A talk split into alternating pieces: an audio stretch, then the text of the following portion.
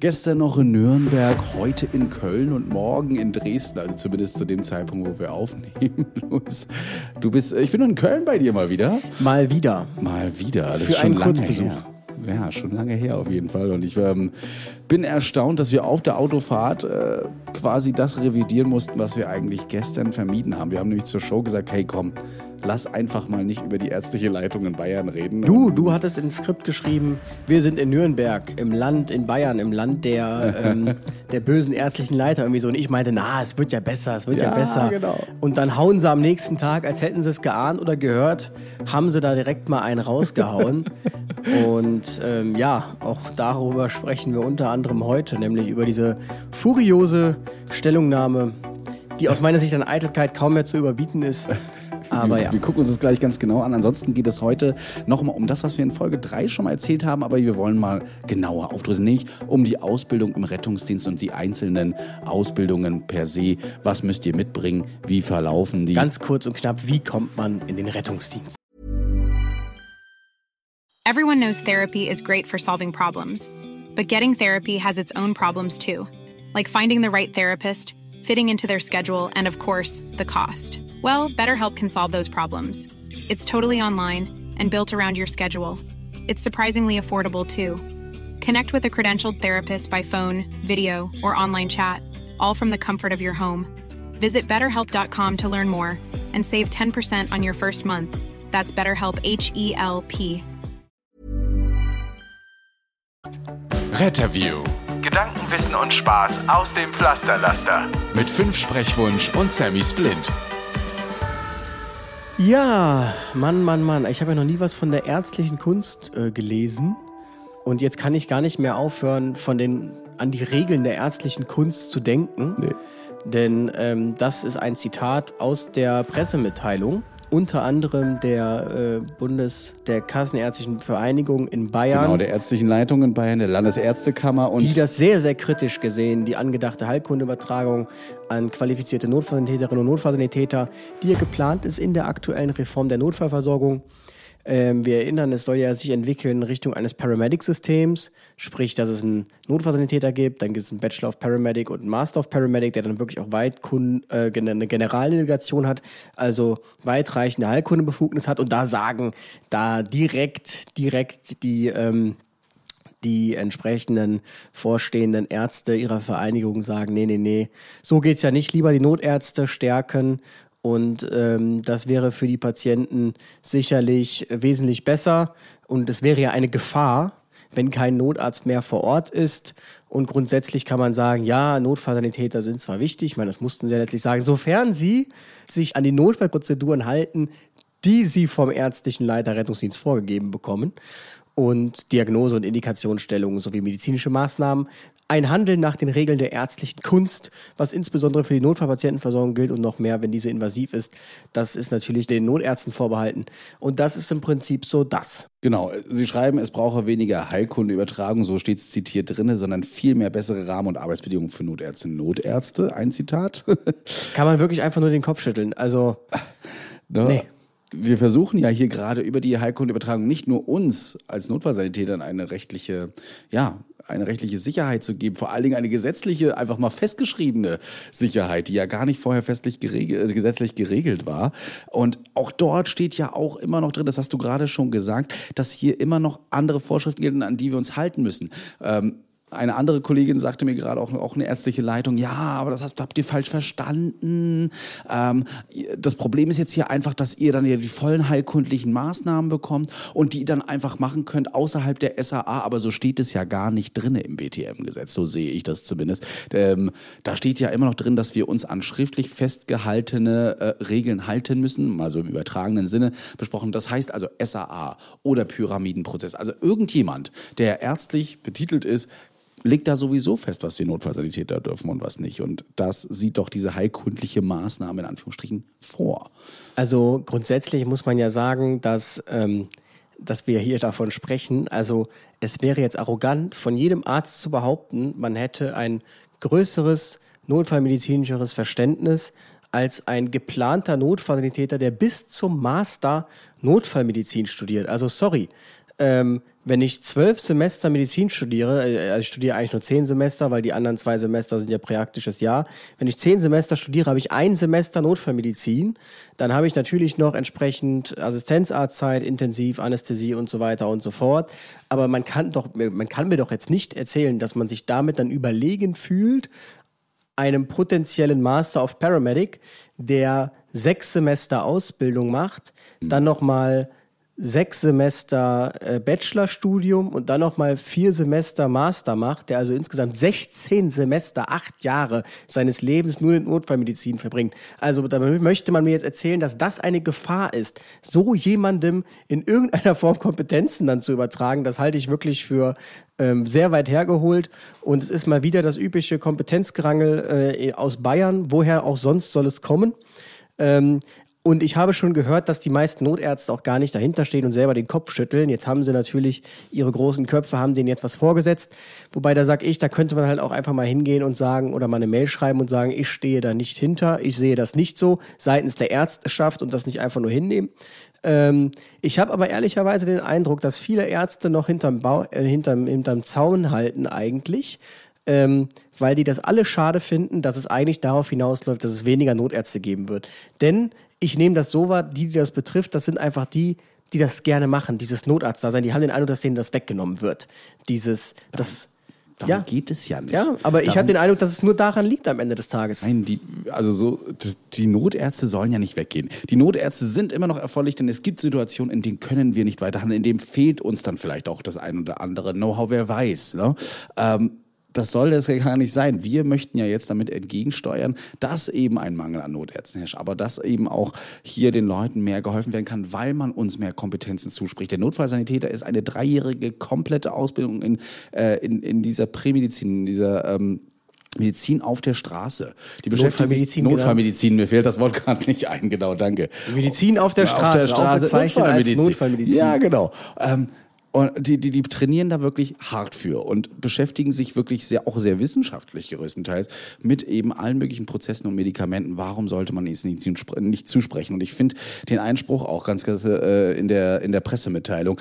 Richtig gesteuerte Prozesse im Gesundheitswesen müssen, müssten bedeuten, die systematische, vor allem aus ökonomischer Motivation betriebene Übertragung heilkundlicher Tätigkeiten auf nichtärztliche medizinische Fachberufe, die müsste beendet werden und endlich dafür gesorgt werden, dass genügend Notärzte und Ärzte zur Verfügung stehen. Als ob die die einzigen sind, die im Gesundheitswesen systematisch und ökonomisch motiviert arbeiten könnten. Also ich glaube tatsächlich nicht, dass es, also seine Argumentation ist ja, er behauptet ja jetzt quasi ökonomisch motiviert, so wir sparen uns die Notärzte. Mhm. Ähm, das mhm. halte ich für nicht korrekt. Ich glaube, man hat einfach erkannt, wir haben zu viele Notärzte für zu wenig Einsätze, wo wir Notärzte brauchen. Und wir sehen halt einfach, das bringt jetzt gar nichts, das hier einem äh, Herrn Dr. Jarausch zu erklären oder nee, einem Herrn Dr. Schwarzmann, der hier von der ärztlichen Kunst spricht.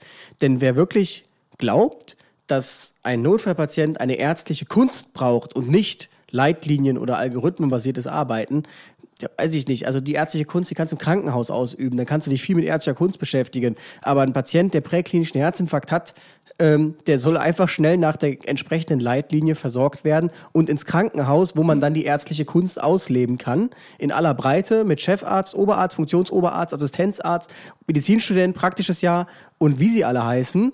ähm, auf der Straße brauche ich einfach nur schnelles Handeln und das schnelle Handeln mache ich oder schaffe ich, indem ich einen Algorithmus habe, den ich abrufe und direkt einfach abarbeite, der entsprechend evidenzbasiert ist und dann kommt der Patient ins Krankenhaus. Eben genau das ist aus meiner Sicht das, worüber oder ist das, worüber ich mich immer und immer wieder aufrege. Und du, du hast ja vorhin den Kollegen gehört, hast ihn ja hier sogar reingenommen, ähm, mit dem wir telefoniert haben, Apple Juice. Ja, genau. Der ähm, das ja auch kritisiert hat. Nämlich genau diese ärztliche Kunst ist das, weshalb wir uns immer so aufregen oder warum ich mich dann immer so aufrege nach einem Einsatz, weil wir uns eben nicht an Leitlinien halten, sondern einfach irgendein Quark machen, in Anführungsstrichen, und sich alle Beteiligten fragen, was machen wir hier eigentlich? Ja, viele haben äh, uns daraufhin schon geschrieben, erstmal den Link geschickt, darauf, dadurch wurden wir erstmal darauf aufmerksam während der Autofahrt so. Und äh, da wurde uns zum Beispiel auch geschrieben, moin, liebe Grüße aus München. Es ist für mich als Notsan echt traurig zu lesen, dass von den wichtigen, in Anführungsstrichen, ärztlichen Verbänden wieder mal so eine Piep kommt. Gerade die meisten Notärzte in meinem Einsatzgebiet sind so pro Rettungsdienst und auch meist eher noch verwundert, warum sie überhaupt noch kommen müssen, wenn der komplett versorgte, stabilisierte Patient vor ihnen liegt und sie nur noch zum Protokollschreiben einsteigen und auf dem Weg in die Klinik eben begleiten. Oft fragen die Ärzte dann, warum sie überhaupt noch kommen müssen. Ich verweise äh, an die Schreiben der ärztlichen Leitung und ab heute lege ich ihnen einfach diese Aussage vor und sage einfach, dass sie, mit, dass sie jetzt wissen, warum sie hierher kommen und äh, alarmiert werden müssen. Auf die ständigen Gespräche mit der ärztlichen Leiterin habe ich einfach keinen Bock mehr. Finde es gut, wenn ihr dafür was im Podcast macht und eure Zeit verwendet. Liebe Grüße, Max schreibt uns, schrieb uns das Ganze. Ja. No? Das wird hier noch kommentiert äh, von Paul. Dann fahren wir erstmal nur NEFs äh, zum Notfall und bestellen dann den RTW einfach nur noch zum Transport hin, so als Transporttaxi liegend. Und man muss ja auch mal ganz klar sagen, das ist ja wieder diese deutsche Weisheit. Ähm, wir kommen hier nicht ohne Ärzte klar und bla bla bla. Und natürlich die ganzen Länder, wo man äh, gar keine Ärzte hat in der Präklinik, da sterben die Menschen ja wie die Fliegen. Hört genau. man ja immer wieder aus Australien, ähm, aus der Schweiz, aus, äh, aus den USA. Da, die kommen ja alle gar nicht mehr klar. Äh, die brauchen ja alle Ärzte in der Präklinik. Also ist völliger Quatsch. Aber genauso weigert man sich ja auch oder verweigert man sich auch einem Facharzt für Notfallmedizin. Ähm, insofern sage ich ganz ehrlich, bevor äh, irgendwie äh, der Unfallchirurg dann zum, äh, zum mit seinen Crocs in Bayern zum oder der Hausarzt äh, mit seinem eigenen NEF in irgendeinem komischen Kittel zu mir kommt, will ich einfach nur einen RTW, der mich leitliniengerecht versorgt. Ist mhm. jetzt eine mhm. steile These. Ich will es auch gar nicht pauschalisieren. Wie gesagt, also ich nehme das schon so wahr, dass die breite Masse der Ärzteschaft selber nur den Kopf schütteln kann. Also nach der jüngsten Stellungnahme ja auch des Bundesverbandes Deutscher Anästhesistinnen und Anästhesisten habe ich dann auch prompt mal da mit dem ärztlichen Leiter gesprochen, der auch den Kopf geschüttelt hat, sagte, also seine Meinung ist das auf gar keinen Fall. Mhm. Ähm, aber ich höre da einfach immer wieder diese extreme Angst raus an Machtverlust, Macht zu verlieren, dass man kein Ma Wissensmonopol mehr hat, gegebenenfalls. Auf einmal kann einem dann Master Paramedic sagen, hör mal, was du da gemacht hast, ist aber Quatsch. Mhm. Also so viele Ängste, vielleicht sogar die Angst, dass man, äh, dass man äh, eine, eine Einnahmequelle weniger hat. Ja einfach grundsätzliche Angst an, mhm. grundsätzliche Verlustängste. Und das gipfelt dann entsprechend in solchen Aussagen. Und man hört ja hier auch raus, Bayern will eigentlich weiterhin das machen, was sie für richtig mhm. halten. Und die wollen sich schon mal gar nichts vom Bund aufdrücken lassen. Also gegen eine einheitliche Notfallversorgung. Und ja, das finde ich sehr, sehr schade. Aber es ist mal wieder typisch, dass es aus Bayern kommt. Also sorry, ein, ein Rettungsdienst, der es schon geschafft hat, sogar von einem Gericht, von einer richterlichen Instanz als Standesdünkel mhm. bezeichnet zu werden, ja. ja. Ähm, das muss man ja auch erstmal hinkriegen. Ja, aber äh, scheinbar gehört das zum guten Ton dort, einfach mal sowas zu bekommen. Ich finde es schade, ich äh, wurde letztens auch schnippisch noch mal kurz angesprochen, so wie, ja, jetzt habt ihr ja bald eure heilkundlichen Maßnahmen, da könnt ihr ja dann einfach alles geben. Da habe ich gesagt, nein, lese es halt einfach weiter, lies doch mal genau durch. Da steht doch nicht, dass wir alles machen können, die Patienten zu Hause jetzt behandeln und einfach sagen, ja, viel Spaß. Da steht immer noch drin, und einem Arzt zuzuführen zum Beispiel. Ne? Da steht nicht drin, jetzt geben wir mal ein bisschen was Urapidil und lassen äh, die, die Hypertonie, die wir jetzt versorgt haben, wieder zu Hause. Nein, sie müssen weiterhin ärztlich versorgt werden. Das heißt, hier kommen die Ärzte nicht zu kurz ich verstehe nicht, woher diese Angst kommt. Ich ja. verstehe es wirklich nicht. Ähm, ich glaube halt, einige haben viel zu viel Spaß irgendwie am Notarzt da sein, dass sie da der Chef sind. ja, dass es da keinen Chefarzt gibt, der denen sagt, nee, nee, nee, so geht's aber nicht. Dass es da keinen Oberarzt gibt, der denen sagt, nee, nee, nee, so geht's aber nicht. Dass sie einfach da tun und lassen können, was sie wollen auf der Straße. Und ähm, das sind dann genau die, die sich darüber beschweren, dass sie dann demnächst äh, verdrängt werden, dann vielleicht wir wieder ins Krankenhaus gehen müssen, sich da wieder in Strukturen einfinden müssen. Nichtsdestotrotz finde ich ja, dass viele Ärzte auch uns, uns wohlgesonnen sind und deshalb äh, sage ich ja, das, also ne? trotzdem leider sind es dann irgendwie drei, ja. die dann einfach entscheiden, so eine Pressemeldung ja. rauszuhauen und da müsste man ja dann eigentlich, wenn man da Mitglied ist oder sich da erfasst fühlt in irgendeiner Form, mal einen Brief hinschreiben und sagen, sehe ich eigentlich überhaupt gar nicht so. Und meine ärztliche Leitung rief mich vorhin auch noch an und sagte auch, hey, lest euch mal die 17 Seiten davon durch vielleicht hätten wir da auch was falsch verstanden. Ich suche sie vergebens, ne, die 17 Seiten. Also davon gibt es keine 17 nee, Seiten. Da, da haben sich zwei Leute, drei Leute am Rahmen, am Rande eines Fortbildung, einer Fortbildungstagung getroffen mhm. und haben dann dazu eine Stellungnahme abgelassen. Ich weiß jetzt nicht, wo da 17 Seiten noch zu finden sein sollen. Genau, das, genau. Es wird sich ja auch eigentlich nur über diese, über diese Mitteilung beschwert, über diese Stellungnahme jetzt gerade. Nicht über die 17 Seiten. Wer weiß, vielleicht steht da ja was anderes drin, aber sie haben es dann falsch verstanden oder naja, falsch also Ich weiß ne? jetzt nicht, ob man eine Pressemeldung raushaut, die man grundsätzlich falsch verstehen kann. Ja. Ähm, Ja, wer weiß. Äh, ich werde da nochmal diskutieren drüber. Und Aber mir das noch mal ganz ehrlich, lassen. also äh, stell dir mal vor, du würdest jetzt anfangen, in eine, so eine Diskussion anzufangen in Krankenhäusern und sagen, äh, ja, die Pflege ist ja ganz wichtig, aber hier bloß nichts selber machen und so und so. Was meinst du, wie schnell das auf einmal in eine andere Richtung kippt? Genau, das äh, Stechen von Venen ist immer noch eine ärztliche Maßnahme. Das lassen wir unsere Pflege jetzt am besten nicht mehr machen. Ah, Das kann auch nach hinten losgehen. Das ist ärztliche Kunst. Das wird, glaube ich, mein Lieblingswort Wo ist die werden. Kunst des Notfallsanitäters? Ja, ich werde, glaube ich, die Leitstelle mal anrufen. Wir bräuchten hier mal jetzt die ärztliche Kunst, bitte.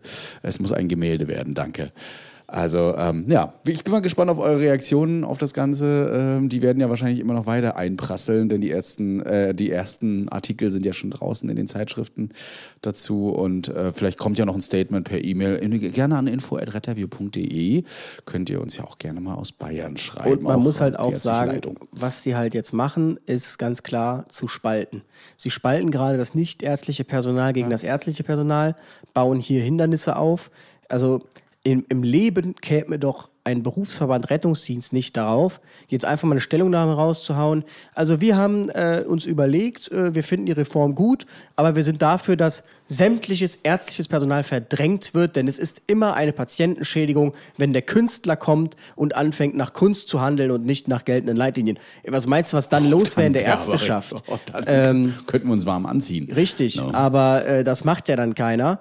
Insofern verstehe ich nicht, warum die Ärzte dann immer meinen, sie müssen da so rumgravüsern. Ich weiß gar nicht, wie ich es beschreiben soll. Ja, nee, um es nicht zu böse zu machen. Ne? Also eigentlich, wie gesagt, versuchen wir uns ja gut anzunähern und äh, ja, wie gesagt, wir lassen das mal gedeihen und kümmern uns einfach mal jetzt erstmal wieder um unsere Ausbildung und vielleicht kann man ja daraus lernen und seht ja auch, gut, die machen wirklich viel und eigentlich wissen sie das ja Am Ende auch, des Tages ne? muss man auch sagen, das sind gerade von 16 Bundesländern ein Bundesland, wo sich jetzt die äh, Spezialisten wieder drüber beschweren. 15 Bundesländer sind ja scheinbar pro.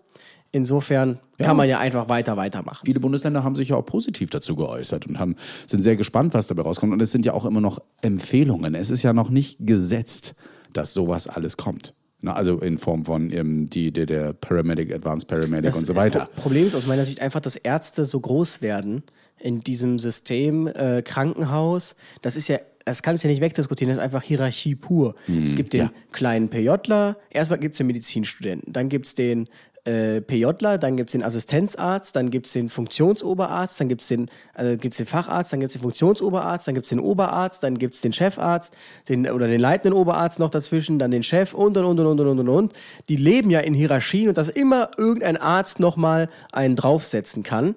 Und das gibt's halt einfach im Rettungsdienst nicht. Da habe ich dann manchmal den Eindruck, genießt es der eine oder andere dann auch mal Chefarzt spielen zu dürfen.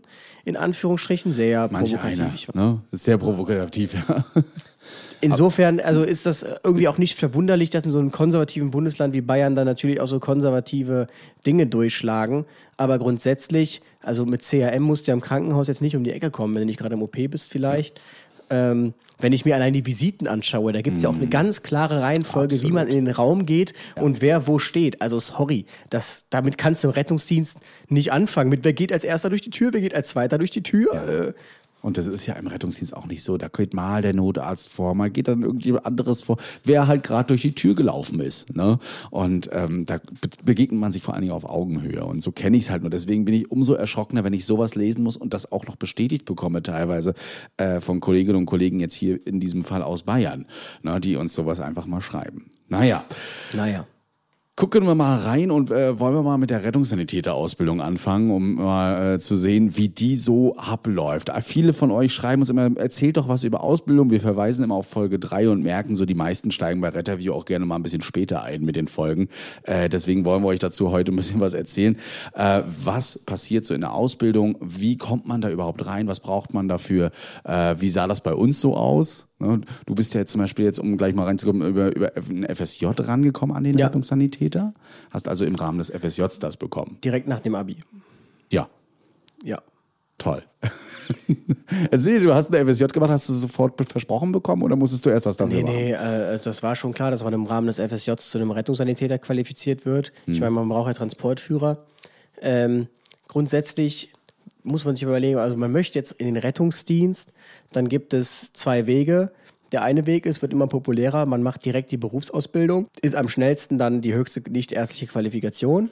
Der andere Weg ist, man schaut sich das vielleicht erstmal an oder hat noch gar keinen entsprechenden Abschluss, also mit einem Hauptschulabschluss, kann ich schon direkt teasern, wenn man nicht eine zweijährige Lehre hat, wird man nicht über den Rettungssanitäter hinauskommen. Mhm. Ist einfach so.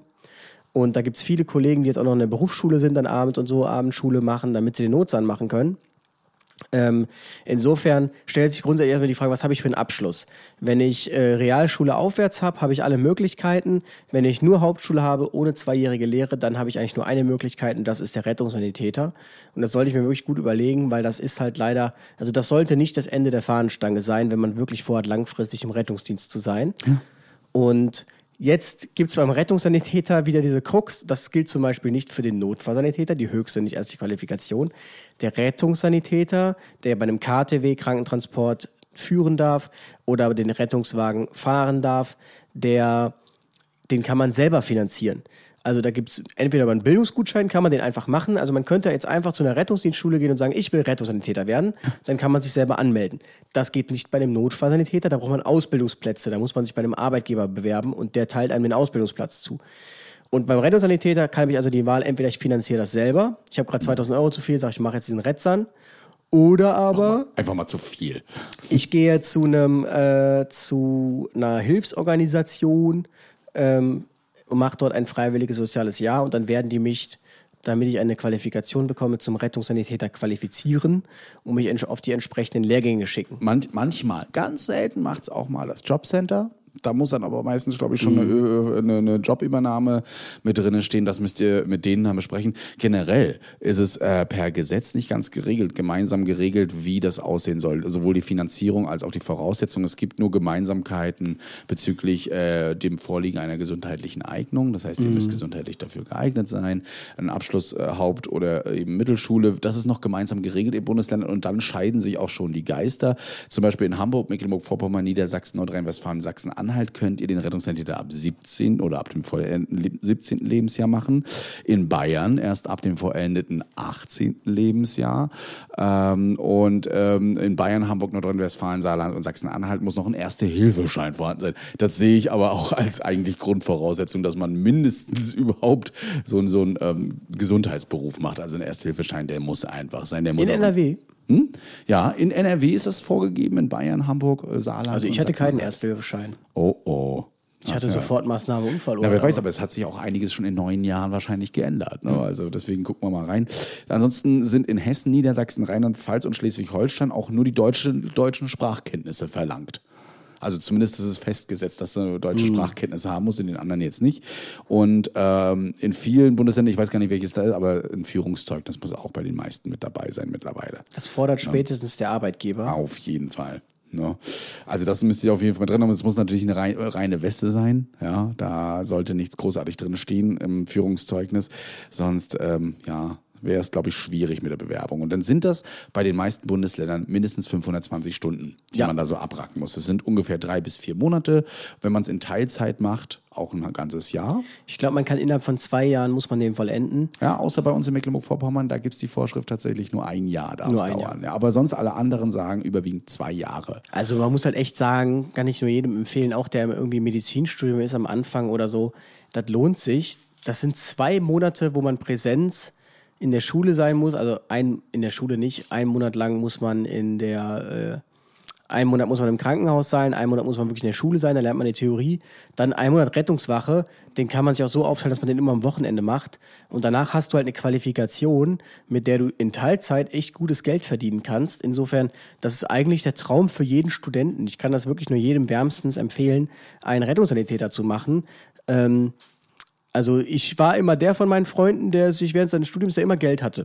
Alle hatten immer Geldsorgen, ich bin einfach arbeiten gewesen. Natürlich hat man dann eine 20-Stunden-Woche, aber ähm, ja, wer kann schon von sich behaupten, dass er sein ganzes Leben lang immer gearbeitet hat? Ja, also drei Bundesländer, muss man sagen, die verweisen bei den ganzen Empfehlungen, wie die Ausbildung aussehen soll, auf äh, die Empfehlung des Rettungswesens 2019. Alle anderen Bundesländer beziehen sich noch auf Empfehlungen von 2008. Ui. Ja, also es sind 15 Jahre und, ne, 15? Ja, 15 Jahre Unterschied ähm, zu dem Zeitpunkt, wo wir das Ganze jetzt hier aufnehmen. Das ist schon krass, ne? Also die mit 2008, die sagen hier zum Beispiel theoretische und praktische Ausbildung äh, 160 160 Stunden Klinikpraktikum, 160 Stunden Rettungswachenpraktikum, 160 Stunden und eine Abschlussprüfung, Lehrgang auch nochmal 40 Stunden. Und Hessen, Niedersachsen, Rheinland-Pfalz und Schleswig-Holstein, ach so sind sogar vier, äh, sagen eben ab 2019. Und da hat man schon ähm, die Ausbildung gerade mit Erfolgskontrolle auf 240 Stunden gemacht. Dann noch eine, einer praktischen Ausbildung in einer Einrichtung mit Patientenversorgung 80 Stunden, äh, Rettungsdienst nochmal 160 Stunden und dann der Abschlusslehrgang.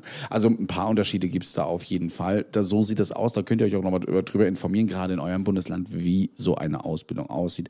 Die Frage könnt ihr natürlich auch in jeder Schule stellen. Die wird euch das auch hier sagen oder es steht sogar auf deren Webseite. Ja, und bei den Prüfungen, da gibt es eigentlich in allen Bundesländern viele Gemeinsamkeiten. Grundsätzlich hat, gibt es immer einen schriftlichen Teil und einen praktischen Teil. Es gibt Bundesländer wie zum Beispiel Bayern, Hamburg, Nordrhein-Westfalen, Saarland und Sachsen-Anhalt. Die hauen auch noch einen mündlichen Teil ran. Der passiert meistens äh, im Anschluss an die praktische Prüfung. Gibt es da manchmal? War das bei dir so? Ich hatte eine schriftliche, zwei praktische, die drei praktische mhm. und eine mündliche Prüfung. Siehst du, da gehört ja auch damit dazu. Ne? Und ähm, was wurde da so gefragt bei der mündlichen? Weißt du das noch? Ja, das war relativ entspannt. Also ja. man konnte zwei Kärtchen ziehen und jeder musste zwei Karten ziehen. Ja. Ähm, ich habe mega einfach, ich habe Blut gezogen und Herzinfarkt. Ah ja, cool. Und dann musstest du halt alles, was du weißt, zu den zwei Themen erzählen. Und wenn dich noch jemand was gefragt hat, hast du halt, halt, halt, hast du darauf geantwortet. Ansonsten hast du halt so den Standard runtergerattert, woraus besteht Blut, wie ist so die prozentuale Teilung, Hämatokrit und äh, also fester, flüssiger Bestandteil. Und äh, beim Herzinfarkt dann, es gibt ein STEMI, nicht STEMI, was sind Symptome, wie würde man den behandeln und und und und. Hast dann halt erzählt, war halt dann schon geschenkt, muss man sagen. Es ja, waren halt so 20 Sachen, die konnte man auslernen. Mein Nachbar hatte, glaube ich, Niere gezogen. Das war natürlich der Worst Case. Oh, das ist immer doof, ja, ja. mit den ganzen Leiter und baumanische Kapsel und Nierenbecken. Eieiei, da muss man schon mal ein bisschen. Schleife. Ja, herrlich. Nierenrinde und was liegt über der. Ja, aber kann man auch bestimmt ein bisschen was erzählen. Muss man halt äh, langsamer reden, aber du kannst auch beim Herz kannst den Aufbau machen. Also Herz ist wirklich schon fast geschenkt. Ne? Ja, schriftlich muss man dann auch ein bisschen was drauf haben. Ich weiß noch, in meiner Rechtsausbildung, da war auch, da hat man das Herz von oben von der Obenansicht mal gemacht. Sonst haben wir das immer von vorne gelernt und äh, jetzt hat man es von oben betrachtet und sagt ja beschreibbar. Ne? Äh, aber da waren auch viele Fragen, die lernt ihr aber auch wirklich gut in eurem in eurer Ausbildung und im mündlichen Teil müsst ihr halt auch mal ein bisschen labern können. Ne? Und ähm, eben zu dem Thema auch was wissen, das gehört mit dazu. Im praktischen Teil dann eben gibt es meistens, also gerade in vielen Bundesländern guckt man da wirklich auf Wiederbelebung, auf Notfallrettung, das war's. Ne? Es ist halt wie alles in der Medizin äh, irgendwie auswendig lernen. Ne? Mhm. Also man genau. lernt eigentlich nur auswendig. Man lernt die äh, Fachbegriffe dafür auswendig, die Fachtermina und ähm, genau. Aber das ist jetzt nicht äh, unschaffbar aus meiner ja. Sicht. Eine Frage war auch, ist äh, der Rettungssanitäter in allen Bundesländern wirklich gleichgesetzt? Also kann ich jetzt einfach umziehen und bleibe weiter Rettungssanitäter? Und solange die Ausbildung auch so um die 520 Stunden überall war, ist der überall gleich. Also das, da sind die meisten Bundesländer auch von gefällt. Da müsst ihr nicht keine Angst haben. Eine andere spezielle Frage, die fand ich gut. Was ist, wenn ich in einem Bundesland anfange auszubilden, dann aber umziehe, aufgrund von Familie, was auch immer, kann ich die dann weitermachen? Und äh, in den meisten Bundesländern ist, äh, werden die Stunden anerkannt und kann, man kann da weitermachen. Muss man aber mit der Schule auch klären, ne? ob die gerade einen Kurs das haben, wo es dann weitergeht. zwei Monate, wenn man ja, nicht mal mehr das zu Ende kriegt. ne? Also sehr, da würde ich dann doch überlegen, ob ich das dann nicht lieber verschiebe, wenn ich weiß, da steht noch ein Umzug an. Ne? Aber so eine Frage wurde gestellt und ich habe mal nachgeguckt und es ist wohl so, dass ähm, man das trotzdem Da wird es dann komplizierter beim Not sein, aber kommen wir ja gleich ja, drauf. Auf jeden Fall, da wird es schon interessanter. Ne? Ja, Erhaltungsqualifikation, also wie ist es so, muss ich mich weiterhin fortbilden. Das ist in einem Bundesgesetz überhaupt nicht thematisiert und auch in vielen Landesgesetzen nicht. Da geht es dann eher in das Landesrettungsdienstgesetz rein, wo oft vorgeschrieben ist, wenn man gerade aktiv im Rettungsdienst arbeitet, dann werden ja so meistens diese 30 Stunden oder mehr äh, vorgeschrieben. Also egal ob Notsan oder äh, Rettsan, obwohl bei Notsan könnte sich das bald vielleicht auch ein bisschen ändern in den Bundesländern. Ähm, wenn es aber so allgemein um die Erhaltung Rettungssanitäter geht, da sind viele Bundesländer eher so, pff, nö, also wenn er nicht im Rettungsdienst arbeitet, da muss das nicht immer so sein. Da berühren werden meistens die, die Punkte gar nicht berührt. Außer in der Empfehlung 2008, da gab es das mal, aber da wurde nur von einer Fortbildungspflicht gesprochen. Dieses aber nicht näher beschrieben. Ja, 30 Stunden im Jahr muss man doch an Fortbildung machen. Genau. Sowieso. Ne, so auch den Landesrettungsdienstgesetzen die meisten. So ist es, aber es gibt keine einheitliche Regelung dazu, sowieso nicht zum Rettungssanitäter bezüglich. Wie meinst du? Na, so ein, Landes-, äh, so ein Bundesrettungssanitätergesetz, wo dann steht, der muss sich immer Fortbildung, äh, damit äh, die Fortbildung erhalten bleibt oder diese Ausbildung, diese, dieser Titel Ach so, ja, aber Rettungssanitäter. das ist überall so, dass man sich 30 Stunden fortbilden muss. Wobei das auch nicht standardisiert ist, worum es in diesen 30 Stunden gehen soll. Ja, Es genau. gab jetzt wohl einen Erlass, zumindest für NRW, wo festgelegt ist, dass zumindest ein hoher praktischer Anteil da sein muss in diesen Dingens, Mhm. in, der, in dieser Fortbildung. Aber ja, da habe ich auch schon alles erlebt, diesen 30 Stunden Fortbildungen. Ja, eine richtige Ausbildungsvergütung, wie es es beim Rettungssanitäter, äh, Notfallsanitäter gibt, gibt es nicht beim Rettungssanitäter, nicht unbedingt. Also, wenn du ein FSJ machst, kriegst du natürlich diese Aufwandsentschädigung von 450 Euro im Monat. Genau. Ansonsten, wenn du es auf eigene Faust machst, kriegst du gar nichts. Meistens Genau. gar nichts. Ne? Also das ist nicht so genau. Und mal geguckt, also das günstigste, was so rauskam beim Rettungssanitäter, waren halt so 1200 Euro mit so einer Rettungsausbildung und so das teuerste, was jetzt hier beschrieben wurde, waren 2500 Euro. Na, da kannst du schon mal hingehen. Und dann müsst ihr noch bedenken, ihr braucht meistens einen C1-Führerschein. Aber man muss ja, nicht sagen, das Geld hast du ja mit zwei Gehältern wieder drin. Ne? Ne, das kommt wieder. Also einen kleinen Kredit aufnehmen vielleicht, wenn es geht. Könnte man also machen oder wäre möglich. Ne? Deswegen, ja, der Rettsan eigentlich so der ein, einfachste Einstieg in den Rettungsdienst, muss man sagen, in Ja. dem es dann auch gut, gutes Geld danach gibt eigentlich schon äh, für zwei, drei Monate Ausbildung. Und äh, wenn man im Rettungsdienst arbeiten möchte, ist das auf jeden Fall die Mindestvoraussetzung in allen Bundesländern mittlerweile. Wo man dann überall draufsetzen könne, das ist länderspezifisch ähm, geregelt. Ne? Ob man auch ähm, nur auf dem KTW sitzt oder hier auch auf dem NEF sitzen darf, zum Beispiel als Rettungssanitäter. Auch da gibt es ja Bundesländer, die das machen. Ne? Aber sonst sind die Aufgaben eigentlich so auf dem KTW, KTW-Führer hast du schon gesagt, auf dem RTW ist man dann meist Fahrer, assistiert dem Rettungs-, äh, dem Notfallsanitäter. Ähm, und ab und zu habe ich mal gerade gelesen, das passiert bei uns jetzt nicht, aber wohl bei anderen, ist ja auch für die Do- Dokumentation zuständig. Sitzt daneben und äh, der Notfallsanitäter sagt an oder wie, macht erstmal so eine Zahnuntersuchung. Wo stand das denn? Das äh, stand äh, in dem Pamphlet von der Bundesregierung tatsächlich drin, die den Rettungssanitäter beschrieben haben. War ich jetzt auch eher so, nö. Ne? Naja, auf dem KTW ist er für die Dokumentation Ja, auf jeden Fall. Ne? Aber vielleicht meinen sie das ja auch. Ne? Ansonsten führt er natürlich auch Messungen durch, Blutdruck, Herzfrequenz, EKG schreiben, wird mal ein BZ und sowas. Das macht er auch mit. Ne? Und das sind so die Aufgaben, glaube ich, auch eines eines Rettungssanitäters, aber ansonsten hauptsächlich Fahrer und Assistent des Notfallsanitäters im Ja. Rettungsdienst. So, und bevor wir zum Notfallsanitäter gehen, gibt es eine ganz kurze Pause und dann hören wir uns gleich wieder. Everyone knows therapy is great for solving problems, but getting therapy has its own problems too, like finding the right therapist, fitting into their schedule, and of course, the cost. Well, BetterHelp can solve those problems. It's totally online and built around your schedule. It's surprisingly affordable too. Connect with a credentialed therapist by phone, video, or online chat, all from the comfort of your home. Visit betterhelp.com to learn more and save 10% on your first month. That's BetterHelp H E L P. Da sind wir wieder. Ja, Fresh aus der Pause. Genau. Man muss nochmal zum Retzern hinzufügen, also je nachdem, mit was für einem Kollegen man dann fährt. Irgendwann in Bayern ist das ja auch ganz strikt. Der fährt ja nur. Echt, ja? Sind die so? Ja, da wird sogar teilweise vom Ordnungsamt kontrolliert. Also wirklich. Nein. Ja, Sind sie Rettungssanitäter oder Notfallsanitäter? Ich bin. Notfallsanitäter. Ja, wenn wenn du da sofort weg vom hast, dann gibt es Steuer. wirklich Ärger. Nee, nee, ist wirklich so. Habe ich schon öfter gehört. ähm, Krass. Nee, aber der, ähm, der manchmal, also hier in NRW ist das schon häufiger, dass man sich dann abwechselt tatsächlich. Ja.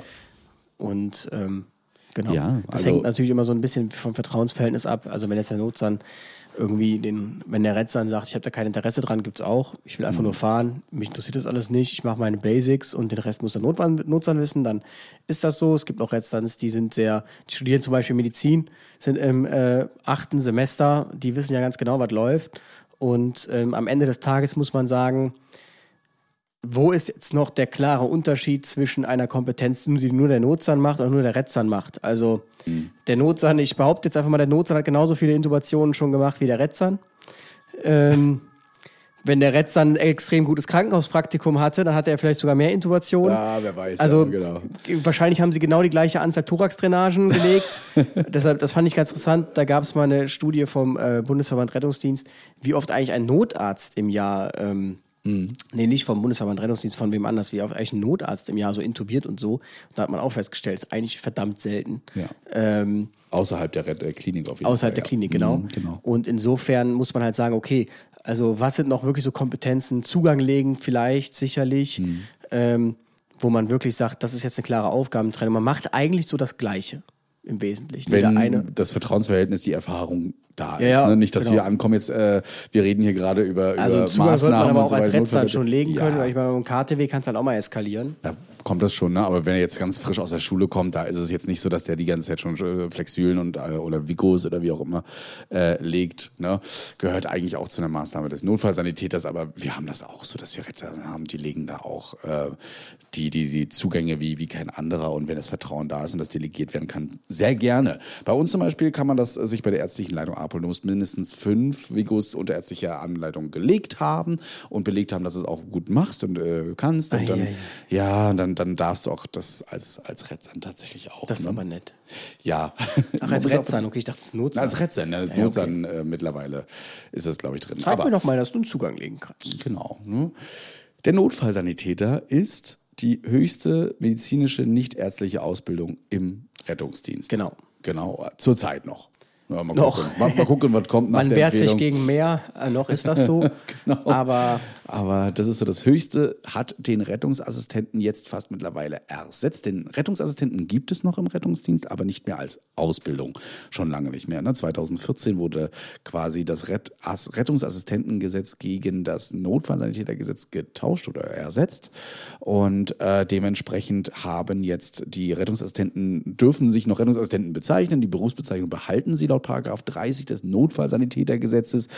Aber die Übergangsfrist zum Notfallsanitäter ist dieses Jahr dann auch ab dem 31. Dezember verstrichen. Das heißt also, man kann dann nicht mehr Ergänzungsprüfung machen. Wenn man jetzt Notfallsanitäter werden möchte als Assistent nach diesem Datum, dann muss man die vollen drei Jahre machen. Anders wird es dann nicht mehr gehen. Genau. Der Notsan ist äh, eine vollwertige Berufsausbildung. Das ist wirklich ein Unterschied. Es ist eine Berufsausbildung und nur wenn man eine Berufsausbildung hat, kann man sich auch weiterbilden. Ähm, es ist eine vollwertige Berufsausbildung und wer jetzt sagt, okay, ich will wirklich, wenn schon Rettungsdienst, dann richtig, dann macht man den Notfallsanitäter. Gibt es immer mehr, die mit 18 direkt nach dem Abi sich irgendwie bewerben und dann äh, einen Ausbildungsplatz bekommen. Es gibt meist so, ja, ich glaube, das Maximum, was ich gehört habe, waren so sechs Ausbildungsplätze, fünf Ausbildungsplätze pro Betrieb. Das bedeutet, die können vergeben werden. Da gibt es meist wesentlich mehr Bewerber drauf. Warum sind es nur so wenig, wenn der Bedarf so hoch ist? Das ist halt mit den Kostenträgern, die finanzieren die Plätze, so ausverhandelt. Und dann, das ist das Einzige, das ist relativ einfach, da gibt es nur einen Weg, man bewirbt sich entweder bei einer Kommune, bei einer Hilfsorganisation, bei einem privaten Leistungserbringer oder bei einer Berufsfeuerwehr, die das teilweise anbietet, als für die Ausbildung zum Notfallsanitäter. Und nur so kommt man da rein. Das kann man nicht selber bezahlen.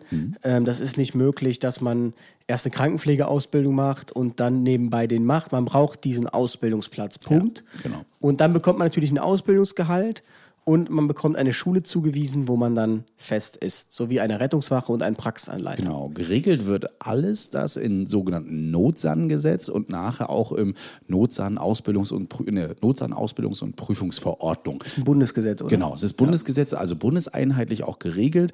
Da könnt ihr wirklich alles sehen. Da seht ihr sogar, was muss in den Prüfungen drankommen. Jetzt nicht, wie ist die Aufgabenstellung, aber welche Themen werden da drankommen. Also klickt euch da mal rein. Ich habe euch das alles mal unten in die Shownotes reingepackt, damit ihr da auch mal durchlesen könnt. Hier ist gerade so Anlage 2 für die Prüfung für euch bestimmt spannend. Da seht ihr nämlich mal alles, was da so geprüft werden kann. Ist sehr allgemein gehalten worden und ein Riesenabsatz.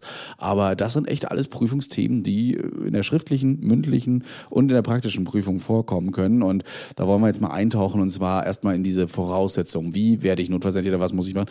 Gesundheitliche Eignung ist einfach wieder hier vorgeschrieben, sowohl psychisch als auch körperlich. Ähm, der mittlere Schulabschluss oder eine andere gleichwertige abgeschlossene Schulausbildung beziehungsweise ein Hauptschulabschluss kann auch gemacht werden, der aber nur, wenn man eine erfolgreich abgeschlossene Berufsausbildung von mindestens zweijähriger Dauer schon hat.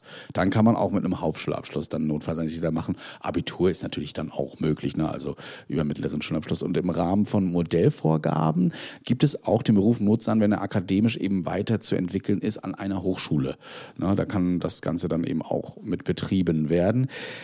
Aber das ist nicht alles, ne? denn es gibt ja auch Betriebe, die äh, so eine, unter der Voraussetzung noch mehr machen, beispielsweise die Feuerwehr, ne? die dann zum Beispiel noch einen Sporttest mit euch macht oder mal ein Diktat schreiben lässt oder ähnliches, beziehungsweise andere Betriebe, die äh, euch ins Assessment Center schicken und da eben gewisse, ja, Prüfungen mit euch machen könnten. Wie die aber aussehen, das legt jeder selbst so ein bisschen fest. Na, da könnt ihr euch meistens bei den lokalen Feuerwehren beziehungsweise den Betrieben auch vorinformieren, vielleicht auch mal eine Anfrage stellen, was da denn so verlangt wird und dann gibt es auf jeden Fall eine Antwort. Gerade bei den Feuerwehren, da ist es eigentlich auch offengelegt, was die so testen.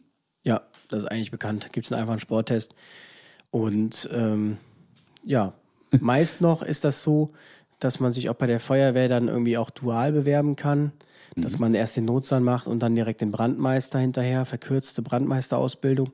Wobei auch das kann man kritisch sehen. Also ich weiß zum Beispiel in äh, Köln ist das so, dass du machst drei Jahre Notsan-Ausbildung und wirst dann direkt für ein Jahr machst du den Brandmeister.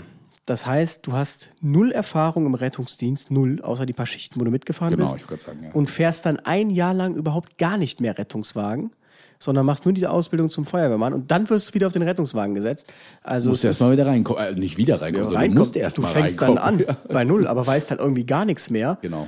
Und ähm, das ist schon sehr interessant. Aber ja, das ist so der Weg zum Notfallsanitäter. Das Gehalt ist dann entsprechend höher. Ähm, ja. Man hat man hat mehr, was man machen darf, man hat mehr zu verantworten, sagen wir es mal so. Mhm. Und ähm, man hat mehr Möglichkeiten, man kann dann, also man hat dann alle Möglichkeiten eigentlich. Alle Möglichkeiten im Rettungsdienst, Hubschrauber, Intensivtransport, Leitstelle, genau. Feuerwehrmann werden, alles, was man möchte, kann man dann machen.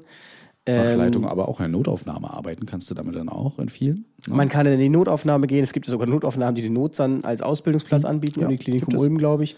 Und ähm, ja, da genau. hat man dann echt alle, alle Wege offen. Generell geht die Ausbildung, wenn man es in Vollzeit macht, was meistens üblich ist, drei Jahre. In Teilzeit kann man das Ganze auch machen, also maximal darf die Ausbildung fünf Jahre dauern. Das ist bundeseinheitlich so, da gibt es keine Ausnahmen. Da hatte ja. ich letztens welche bei mir im Kurs, also im Kurs Ausbildung, im Kurs Notsankurs sitzen, Fünfjährige, wo ich mir dachte, Alter, mhm, das ist eine Jahre. lange Zeit. Aber nehmen halt äh, nebenbei eben berufstätig noch und äh, ne, oder sagen auch wegen Familie, äh, können das aber eben machen. Und genau, die sind dann schon Rettungssanitäter, mhm, genau. beziehen ihre Rettungssanitäterbezüge und machen halt dann nebenbei diese Berufsausbildung. Aber fünf Jahre, ja, muss man sich überlegen, ne? Du, wenn dann nachher eben so eine Qualifikation rauskommt, finde ich das manchmal gar nicht schlecht. Nebenbei noch Geld verdienen, ein bisschen mehr als das Ausbildungsgehalt dann. Ne? Theoretisch und praktischer Unterricht wird eben dann an der Schule gemacht. Wie die Schulen aussehen und was die Schulen haben müssen, steht auch alles in den Notsan-Gesetzen mit drin, in dem Notfallsanitätergesetz. Äh, genauso wie ähm, eine Lehrrettungswache, die ihr euch dann suchen müsst, beziehungsweise auch gesucht nee, die wird, die kriegt man zugeteilt, kriegt man zugeteilt genau. Und äh, die geeigneten Krankenhäuser auch. Also das erledigen, ja, erledigen auch alles die Schulen für euch. Das mit das den heißt, Krankenhäusern nicht unbedingt? Na doch, da haben viele schon Verträge mit drin, oder? Ja, oder manchmal muss man sich noch selbst ja. irgendwie zusammensuchen, je nachdem, wie organisiert der Arbeitgeber ist. Ja. In der Regel ähm, ist es so, dass man aber auf jeden Fall die Rettungswache zugewiesen bekommt, dann seinen entsprechenden Praxisanleiter, der dann entweder ein Konzept hat oder halt nicht. Und Weil es steht nämlich im Gesetz drin, ich habe es hier mal rausgehört, die Gesamtverantwortung für die Organisation und Koordination des theoretischen und praktischen Unterrichts und der praktischen Ausbildung. Entsprechend dem Ausbildungsziel äh, trägt die Schule. Ne? Also die Verantwortung darin, wahrscheinlich aber auch, dass der Schüler das dann ja, auch Organisation besucht, kann ja auch ne? sein, kümmert euch drum. Ja. genau. Ähm, also dass es, dass der Schüler ein, äh, etwas hat, bekommt, ne? Oder hat, besser gesagt, sich was raussucht, da muss er sich drum. Es gibt ähm, genauso wie, weil es ein richtiger eine richtige Ausbildung ist, du bist Azubi, auch Urlaub, Bildungsurlaub und Ferien. No, die gibt es dann eben auch dazu, die müssen auch gewährt werden. Und die Fehlzeiten, die sind strikt geregelt. Da gibt es wirklich Regeln mit 10% Ausfallzeit, auch mit krank. Und wenn du die überschritten hast. Da kennen wir ja jemanden, ja, dann, der relativ äh, zügig schon hatte. Man muss, äh, dann, dann kannst du von neuem anfangen eigentlich schon. Ne? Also du kannst natürlich noch einen Antrag stellen, steht auch alles geregelt drin, aber das, dazu solltet ihr echt nicht kommen. Es sei denn, es ist irgendwas Einschneidendes passiert, dann kann man manchmal nichts dafür. Aber dafür kann man dann noch einen Antrag stellen, ob das, ähm, ob davon abgesehen wird. Bloß hier setzt man wirklich darauf, dass ihr die ganzen Stunden macht. Und ich habe mal so in eine Schule reingeguckt, was da alles so gemacht wird. Das sind 1920 Stunden theoretischer und praktischer Unterricht in der Schule. Da geht es dann um alles rum. Ne? Anatomie, Physiologie, allgemeine Notfallmedizin, Hygiene, Desinfektion, Organisation, Einsatztaktik, auch äh, Qualitätsmanagement ist mit dabei, äh, Rettungstechniken, Funktheoretische Grundlagen auch. Manchmal steht auch eine Funkanweisung mit drin, die muss ja eigentlich immer sein. Rechte, äh, Sozialgesetzbuch, was dann noch mit drin, ethische und psychische Grundlagen, die man hier mit dazu lernt.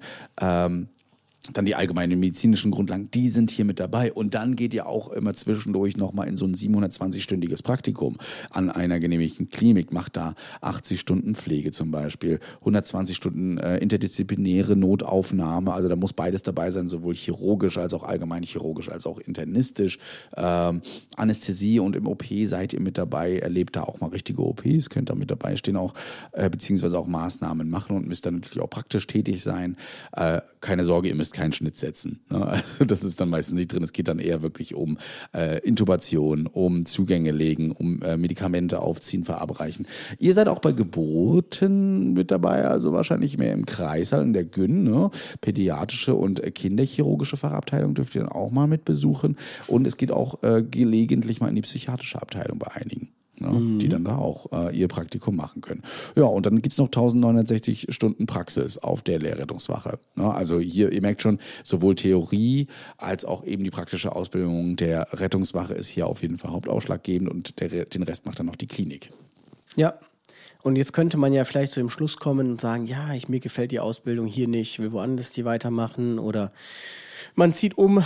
Da kann ich jedem nur empfehlen, das so früh wie möglich zu erkennen. Je früher, desto besser je später man das so kennt, desto schwieriger wird es noch zu wechseln. Ähm, man müsste im Prinzip in einem anderen Bundesland oder da, wo man hin möchte, muss man einen ähm, Arbeitgeber finden, der in genau dem Lehrjahr einen freien Ausbildungsplatz hat. Mhm. Also den Fall hatten wir jetzt tatsächlich bei uns. Da ist jemand abgesprungen oder hat die Ausbildung abgebrochen. Dann hatten wir einen Platz im ersten Lehrjahr frei. Ja. Und am zweiten, ich weiß es gerade nicht. Und dann kam jemand, äh, der genau in dem gleichen Lehrjahr war und sagt, er möchte gerne wechseln, weil er unzufrieden war bei sich an der Schule und ist dann zu uns gekommen und konnte dann diesen Platz haben. Das geht. Ähm, auch wenn man die Leute natürlich erstmal vom Stoff einfangen muss. Mhm. Aber das ist grundsätzlich aber nur in dieser Konstellation möglich. Also es ist nicht möglich, ähm, ohne diese Konstellation irgendwo hinzugehen. Es hilft aber dann mal nachzufragen, dann natürlich, wenn man irgendwo hin möchte, ob da ein Ausbildungsplatz frei ist irgendwo. Ja. Und ähm, dann kann man den entsprechend übernehmen. Ansonsten könnte einem ja vielleicht einfallen, dass man Krankenschwester ist oder Krankenpfleger und möchte auch Notsan machen. Auch dann braucht man einen Ausbildungsplatz.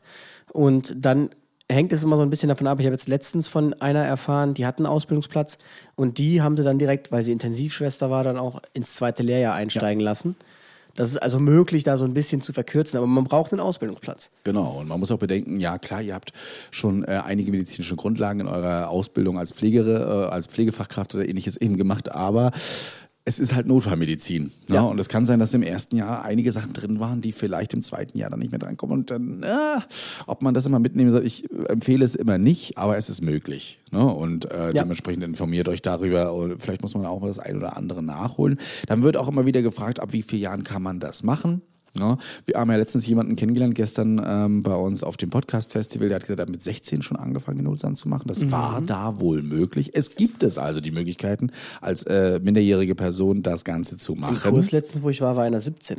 Ja, Ne? Und äh, dementsprechend informiert euch darüber auch. Wir waren ja immer der Meinung, so ja, Jugendarbeitsschutzgesetz und äh, belastende Situation für Minderjährige, das ist sehr schwierig, aber es ist scheinbar möglich. Dementsprechend müsst ihr euch aber auch informieren, ob das denn wirklich zugelassen wird. Äh, aber auch bei mir oben zum Beispiel in MacPom hat man mir auch gesagt, da war schon jemand mit 17 eben mit dabei, so wie bei dir. Ähm, und der konnte das, die Person konnte das dann eben auch machen. Der ist einfach mit 19 Notfallsanitäter, das musst du dir Krass, mal geben. No? 19-jähriger Notfallsanitäter sagt dann so einem 30-jährigen Rettungssanitäter, wo es lang geht. Krass. Genau, jetzt siehst jetzt das auf, wir machen jetzt das und folgendes. Und das manchmal aber auch sehr gut. Also man lernt da ja auch so ein bisschen Führungsstrukturen und äh, zuführen zu ähm, ja, Verantwortung zu übernehmen. Was gibt es so im Ausbildungsjahr? Ich habe mal geguckt, wie es in Köln ist, weil wir ja gerade in Köln so sitzen, mhm. was man so in den ungefähr äh, bekommt. Und das sind jetzt so im ersten Ausbildungsjahr hier 1140 Euro brutto. Ich denke mal, bei der Feuerwehr Köln war das jetzt hier gerade so. Im zweiten Ausbildungsjahr geht es dann 1202 Euro und 1300 dann im dritten. Das ist bestimmt auch wieder unterschiedlich bei euch da draußen. Ähm, muss man eben auch immer sich ein bisschen unterhalten. Also ich glaube, selbst bei den Ausschreibungen für Ausbildungsplätze wird dann schon angegeben, angegeben, wie so die Vergütung ist, sogar in Jahren. Also das kenne ich zumindest bei vielen Ausschreibungen so. Ähm, da könnt ihr euch einfach auch informieren. Die meisten geben das wirklich her. Und so eine Ausbildung, die ist schon spannend. Die Prüfung ist auf jeden Fall auch spannend. Äh, alle sind nervös, egal wie gut unsere Schülerinnen und Schüler waren und egal wie wer der Streber war, alle waren nervös. Und keiner weiß so richtig, wie sehen so das Schriftliche aus. Ich habe auch versucht, vor meiner Prüfung mal zu gucken, gibt es irgendwo mal so eine schriftliche, wo man einfach mal weiß, so eine Altklausel. Nee, gibt es meistens nicht. Ne? Die meisten Schulen behalten das für sich. Ähm, die schreiben, also die Ausbildungseinrichtungen schreiben gerne auch mal welche, müssen die dann einreichen beim Landes äh, Amt für Gesundheit und äh, die müssen dann genehmigt werden und ich glaube, die wählen dann eine von denen immer aus, von den schriftlichen beispielsweise. Ne? Äh, in den meisten Schulen gibt es dann auch einen ärztlichen Verantwortlichen und einen Studienrat oder, oder einen Ausbildungsrat und die machen das auf jeden Fall. Äh, aber so eine schriftliche, da wird wirklich vieles abgefragt. Ne? Und ihr wisst immer nie, wo es hingeht. Ihr müsst also alles lernen. Wenn ihr fragt, was ist prüfungsrelevant, alles einfach. das gehört Wobei dazu. man hat mir gesagt, es gibt wohl äh, so eine, eine, eine, eine Wiederholungsphase. Mhm. Und alle sagten, eigentlich hätten wir nur die Wiederholungsphase gebraucht. Äh, dann hättest du den Rest der Ausbildung hättest eigentlich sein lassen können. Ja, gut. Äh, da versucht man auch schon so ein bisschen hinzuführen. Auch in den Schulen möchte man natürlich, dass die Leute dann äh, nicht ins kalte Wasser geschmissen werden. Aber ähm, unter Paragraph 15 bis 17 der Notsan ähm, Ausbildungs- und Prüfungsverordnung könnt ihr nochmal nachlesen, wie diese Regeln, äh, nicht die Regeln, die, die Prüfungsthemen, da kristallisiert sich schon so ein bisschen raus, wo es hingeht. Ne? Aber ich hatte beispielsweise äh, einen Massenanfall von Verletzten in einer nebligen Situation. Also ihr kommt immer an ein ein Fallbeispiel. Das kommt, wird schriftlich beschrieben. Ne? Beispielsweise, wie gesagt, Tanklaster im Nebel äh, läuft aus, ihr wisst noch nicht, was das ist. Ähm, und dann werden dazu Fragen gestellt. Zum Beispiel, wenn da jetzt mehrere Verletzte sind, wie, wie verhaltet ihr euch bezüglich Gefahren an der Einsatzstelle? Ähm, wenn da jetzt äh, ein Orgel dabei ist, die Feuerwehr, Zugführer, ärztlicher Leiter, wer hat welche Weste an und welche Farben haben die? So ein eine Orgel Fragen, ist ein organisatorischer ja. Leiter Rettungsdienst. Genau, richtig, ne? der dann da den Hut auf hat und das Ganze koordiniert. Ähm, so eine Fragen werden da gestellt. Eine andere schriftliche Prüfung war dann, sie haben einen Auszubildenden, dieser ist vorher bei seinem Papa ähm, privat versichert gewesen. Jetzt kommt er zu Ihnen, ist Auszubildender und ist plötzlich gesetzlich versichert. Warum ist das so? Beschreiben Sie im Auszubildenden bitte das anhand unseres Sozialsystems und äh, den Krankenkassenbeiträgen und so weiter. Also so eine Fragen kamen da wirklich dran bei der schriftlichen. Äh, das andere war zum Beispiel ein Patient mit COPD und da musstest du auch mal medizinisch ein bisschen ran und dort Therapien beschreiben, wie die Lunge arbeitet, wie das funktioniert, obere Atemwege, untere Atemwege. Das ist so schriftlich dann geht es meistens, also bei uns ging es dann in die praktischen, da gibt es dann eben drei, drei? Drei Fallbeispiele, ne? internistisch, chirurgisch, oh, also traumatologisch und ähm, ansonsten, nee, vier waren das. Einmal noch Reha und dann nochmal was sonstiges, vier sind es. Sonst kommen wir nicht auf zehn nachher. Mhm. Genau. Und äh, da kann auch alles Mögliche rankommen. Aber internistisch wisst ihr, okay, müsst ihr ins Internistische gehen. Bei traumatologisch wird auch wirklich nichts anderes eingespielt, was euch jetzt großartig behindern kann, außer so die einfachsten Sachen. Bei Reha, da kann das auch, die Reha durch alles ist, der Patient kann vorher noch mit euch sprechen. Das heißt, ihr könnt in so eine Situation kommen, da sitzt eine Person und denkt so, hä, bin ich nicht heute in der Reha-Prüfung? Hatte ich zum Beispiel, ne, hat einen, einen, ordentlichen Herzinfarkt geschoben und wurde dann bewusstlos und äh, hat nicht mehr geatmet. Und bei Sonstiges, da kann wirklich dann alles reinkommen. Ich hatte zum Beispiel dann so vier Differentialdiagnosen, die man auch hätte erkennen müssen äh, und auch erkannt und ähm, das kann durchaus sein. Das kann vom Schlaganfall bis hin zum Barotrauma ähm, da eben alles sein. Und da geht es nochmal in die mündlichen. Und mündliche, die hat man mittlerweile äh, bei uns zumindest so zusammengefasst, dass man ähm, drei mündliche in einer hat. Man sitzt also da, bekommt dann äh, diese drei mündlichen. Auch hier geht es wieder in äh, so Anatomie, Physiologie, dann in weitere, jetzt muss ich mal gerade überlegen, äh, in Behandlung und Therapiemöglichkeiten und dann nochmal das Thema Kommunikation wird hier aufgegriffen. Da werdet ihr auch so ein bisschen durchgeführt, sitzt also vor so drei, vier Leuten, die euch dann auch dazu Fragen stellen und ähm, ihr müsst dann versuchen, diese auch möglichst ohne großartig Haspeln zu beantworten. Äh, aber auch wenn ihr haspelt, heißt das nicht immer sofort durchgefallen fallen. Das kann auch mal sein, dass man aufgeregt ist. Die Leute wissen das auch. Nichtsdestotrotz muss da aber das Sitzen wissen. Ja. Das Sitzen wissen. Das, das Sitzen wissen, wissen. Das Sitzen wissen. Das gerauchte Bier. Das gerauchte Bier von. das Wissen sitzt herrlich. Und ähm, ja, wenn ihr das alles geschafft habt, bekommt ihr spätestens vielleicht nach der mündlichen Prüfung sogar schon euer Ergebnis, ob ihr denn bestanden habt oder nicht. Je nachdem, wie das Ganze organisiert wurde mit eurer Prüfung. Ja. Ja. Ja. Genau, das ist im Prinzip so das ganze Hexenwerk. Ne? No. Klingt erstmal einfach, aber ihr werdet schon merken, da gehört trotzdem jetzt, ähm, ordentlich was mit dazu. Drei Jahre müssen gelernt werden. Ich sage es immer wieder, Ausbildungsjahre sind keine Herrenjahre. Oh, man das Lehrjahre sind keine ja, Herrenjahre, ja. Ja, Lehrjahre sind keine Herrenjahre. Und äh, erlebe es immer wieder, wie die Auszubildenden ankommen, auch ist alles scheiße und ich darf hier nicht zum Praktikum und oh, ich, und der Lehrer so böse und so weiter. Aber hey, wenn ihr drei Jahre hinter euch habt, habt ihr die Verantwortung eben für ein ganzes Rettungsmittel, eure Patienten und alles andere. Ne? Ähm, und da müsst ihr auch ordentlich drauf trainiert werden. Das Ja. heißt, wir müssen da streng sein. Wir können euch auch nicht am Anfang gleich alles machen lassen. Ja, denn das sieht immer schön einfach aus bei so manchen, aber äh, äh, da gehört schon Erfahrung mit dazu und dementsprechend seid nicht enttäuscht, wenn es am Anfang nicht gleich das große Tamtam ist. Das wird schon noch kommen, sobald man euch mehr anvertraut und mehr vertraut. Ja. Ja, So sieht's sagt der aus. Louis. so sieht's aus. Wir genießen jetzt hier in Köln noch ein bisschen die untergehende Sonne, ja, ähm, außerhalb des Büros am Rhein. Und die schönen Temperaturen muss man auch sagen. Also äh, gestern in Nürnberg schon 28 Grad, hier heute 24 Grad. Also der Oktober, der ist nur ein bisschen Läuft sommerlich. Ne? ne? Finde ich ganz toll. Wir wissen ja nicht, wie es bei euch ist, aber ähm, bestimmt auch relativ sonnig. Ein bisschen Niesel tut aber auch nicht gut. Wir hören uns nächste Woche wieder. Wenn es dann wieder heißt, Die ärztliche Leitung haut mal wieder einen raus. Genau. Ich werde auf jeden Fall berichten, wie mein Disput mit meiner ärztlichen Leitung zu dem Thema war. Wir werden darüber noch mal ein bisschen diskutieren und ins Gespräch kommen. diskutieren darf man ja über alles. Disputen Ja. muss man ja nicht direkt. Nö.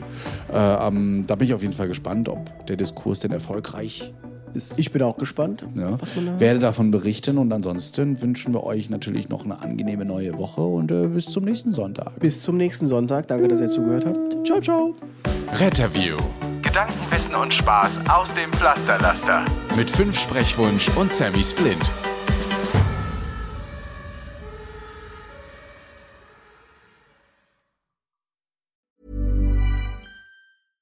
This message comes from BOF sponsor eBay. You'll know real when you get it. It'll say eBay Authenticity Guarantee. And you'll feel it. Maybe it's a head turning handbag, a watch that says it all, jewelry that makes you look like the gem, or sneakers and streetwear so fresh every step feels fly. eBay gets it. So look for the blue check mark next to that thing you love and be confident that every inch, stitch, sole, and logo is checked by experts. With eBay Authenticity Guarantee, you can trust that feeling of real is always in reach. Ensure your next purchase is the real deal. Visit eBay.com for terms.